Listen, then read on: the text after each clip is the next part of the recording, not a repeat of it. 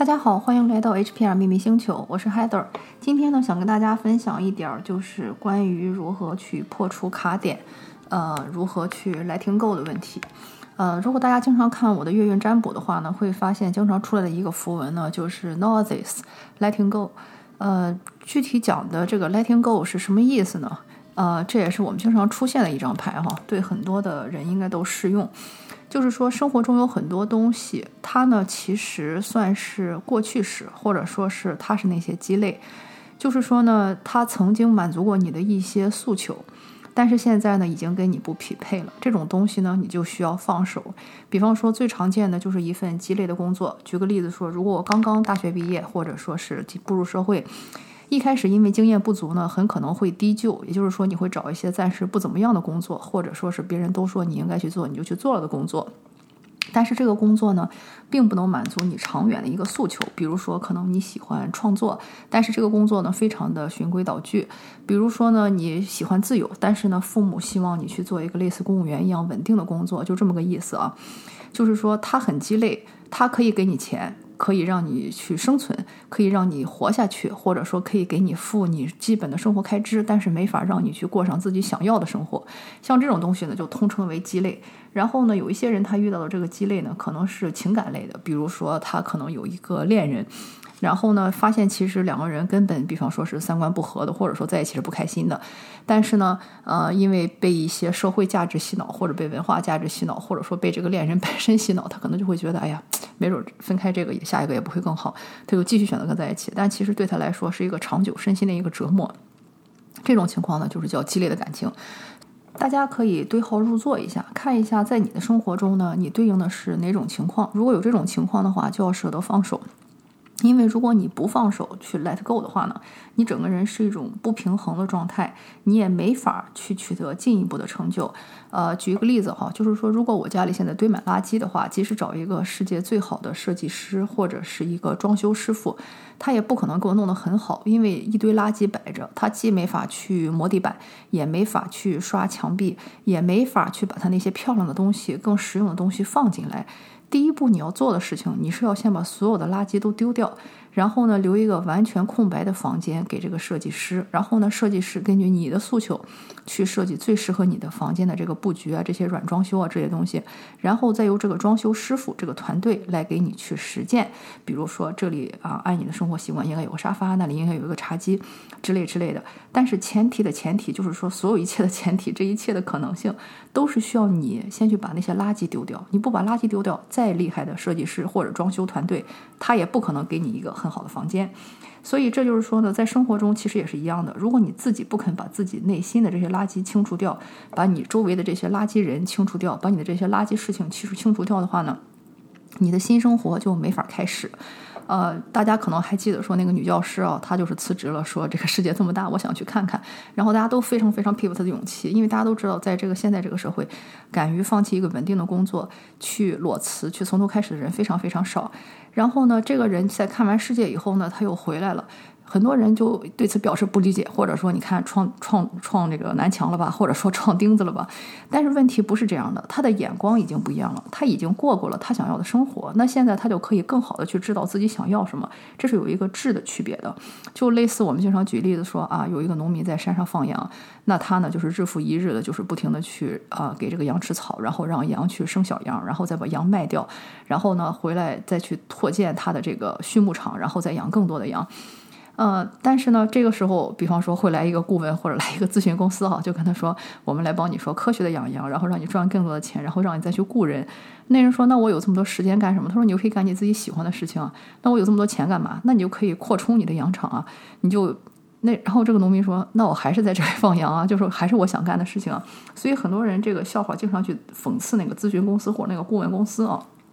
但是我却觉得这个故事其实有不同的理解方式。你固然可以去嘲笑这个咨询公司或者顾问公司，但是问题就是说，当一个人有了选择以后，他在做一个事情，或者说一个人当他保了底之后，他见过了整个世界以后，他自己再来自愿的选择是个事情，和他被动的安排去接受这个事情，这是完全不同的两个境界。这就像是我们在这个啊佛教里经常说的一句话，就是说开悟之前啊挑水劈柴，开悟之后。挑水劈柴。就是说，如果在开悟之前你是没有觉知的那种生活，你每天日复一日做这些重复劳动，不管你是劈柴啊，还是担井水啊，还是说啊在放羊啊，它其实都是一样的。就是你觉得这是一种非常繁复的、无聊的、没有意思的东西。然后呢，你的内心呢，绝大多数人也都是躁动不安的，就是他并不知道自己还能做什么，但是只是所有人都跟他说：“你们家世世代代都放羊，你也该放羊。”或者说，从你爷爷到你爸爸都是工人，你就该是工人。就是我们一直被这种东西所洗脑、所编程，我们并不知道，如果不做工人，或者说不放羊，我们还能干什么？这是非常可悲的，因为你就相当于是放弃了所有的可能性。但是如果你有了选择，就像这个咨询公司说的，如果我能给你就是。呃，创造更多的收益，或者说创造更多的人力来帮你把这个放羊这个事情解决，你爱干什么干什么。那个时候，如果你发现你探索完世界上所有的事情以后，你的最爱还是放羊，那你当然可以回来放羊。但是同时，你也知道这个世界上最让你开心的事情是什么了，也就是放羊。你这种跟被迫接受是完全不一样的。就是那个时候，你已经见过了所有的东西，你自己去自愿的选择，我想怎么样。很少人可能会说，哎。我经历我经历完了所有的事情以后，呃，我还是跟跟以前一样，我还是去过那种没有觉知的麻木的生活。我相信不是这样的。当你见到了世界上可以捕鱼、可以放羊、可以教书、可以做生意、可以旅行、可以去探索开民宿，就是当你去试过所有这些不同的这种可能性以后呢，哪怕你在放羊，你的这个出发点也是不一样的，你的心态也是不一样的。你那个时候就会有更多的感激之情，就会觉得。老天居然对我这么这么好啊！就是让我一开始就让我在做世界上最我最爱的一个事情，而不是说那种非常被动的悲观的接受。所以我觉得这个就是说来听够的一个重要性啊，就是说你要意识到你现在生活中的这些激励的东西，你其实都是可以放手的。当你放手之后，当你不再给自己设限之后，你才能去找到自己更多的一个可能性，然后在这个无穷无尽的可能性中，再找到你的最喜欢的事情。这是一个质的区别，因为有选择的人和没选择的人是不一样的。举个例子来说，我们很多都市的人可能都说：“哎呀，我很想修行啊，想去这个佛教寺院里住住，或者想去道观里住住，或者说想去这个庙里闭关。”但是其实你想想，更简单一个方式嘛，你直接犯个法，关进监狱不也一样吗？也是每天早上那么早起，每天晚上那么早睡，而且就对着一个小屋子，不许看书，不许看电视，不许放风，就在那里待着，这不也是吗？但是不会有几个人专门为了体验这种去犯个罪进监狱吧？为什么是这样？就是因为那些被关起来那些囚徒，他们是没有选择的，他们只能被动的接受这个事情。而你呢，是经过选择，看过了这些世俗以后，决定去让自己去面对自己的内心和沉静。所以就是说，哪怕过的生活是一样的，你觉得僧人跟这个囚犯过的生活是一样的，其实他们内心是完全不一样的，他们也是不同的体验。我之所以想跟他这个大家说这个呢，就是希望大家说。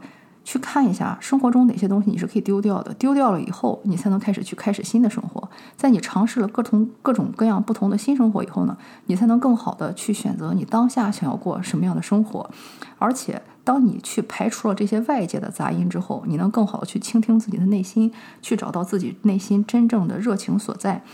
嗯，因为有很多人啊，大家知道我之前做职业咨询嘛，就有很多人过来找我说，我就觉得我好像一辈子什么都不喜欢，没有什么东西是我喜欢的啊，或者说我不知道自己喜欢什么。我觉得我换过很多工作，但没有一个东西能让我说燃发起我的、激发起我的激情什么的。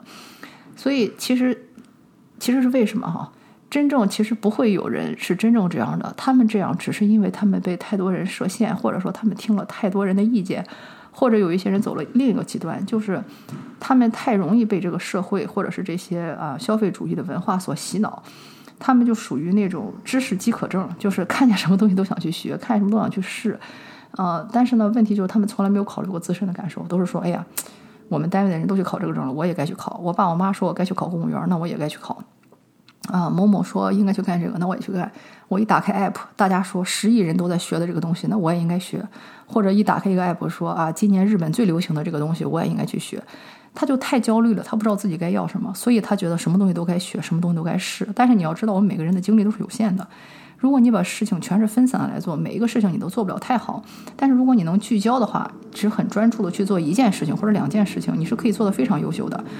所以呢，就是为什么人会这样哈，就是因为他们已经分不清楚外界的声音和自己的声音了。如果你能屏蔽掉外界的声音，潜心去跟自己对话，听一下自己内心深处究竟想做什么事情。如果是这样的话，你会很清楚，你真正该上的课，只有你现在看到的，比方说十分之一，甚至是百分之一。就像举一个例子，如果你将来不想去这个国民馆上班，你有必要去学哪些礼仪小姐才会用到的那些什么啊社交礼仪或者是对待外宾的那种礼仪吗？没有必要，对吧？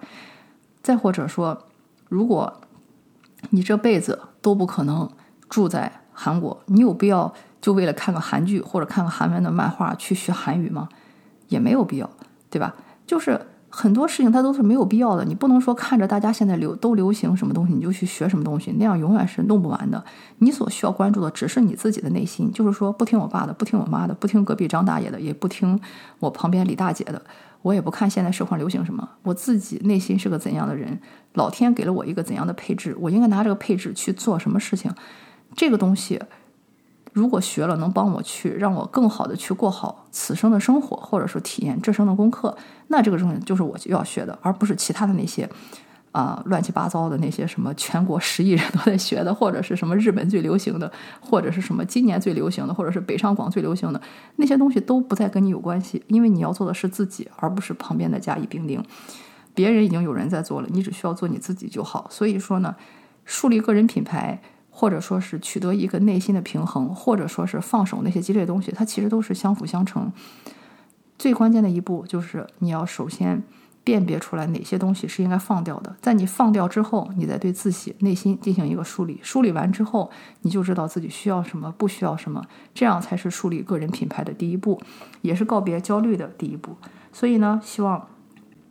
今天的内容对你有启发，在年底即将到来的时候呢，也请大家去梳理一下自己的生活和心态，看一下自己应该保留哪些，该放弃哪些。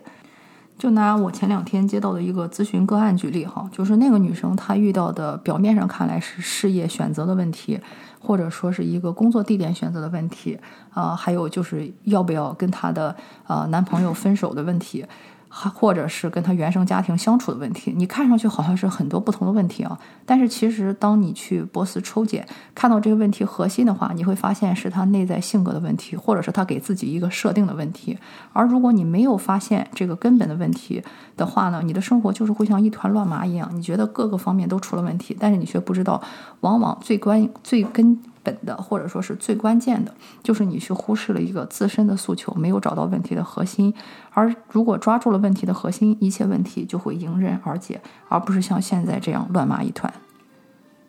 如果你希望由我来帮助你找到你现在人生中的卡点和困惑，继续前行的话呢，也可以通过微信公号 HPR 秘密星球联系我。好，感谢你的收听，希望这期的内容对你有帮助，我们下次再见。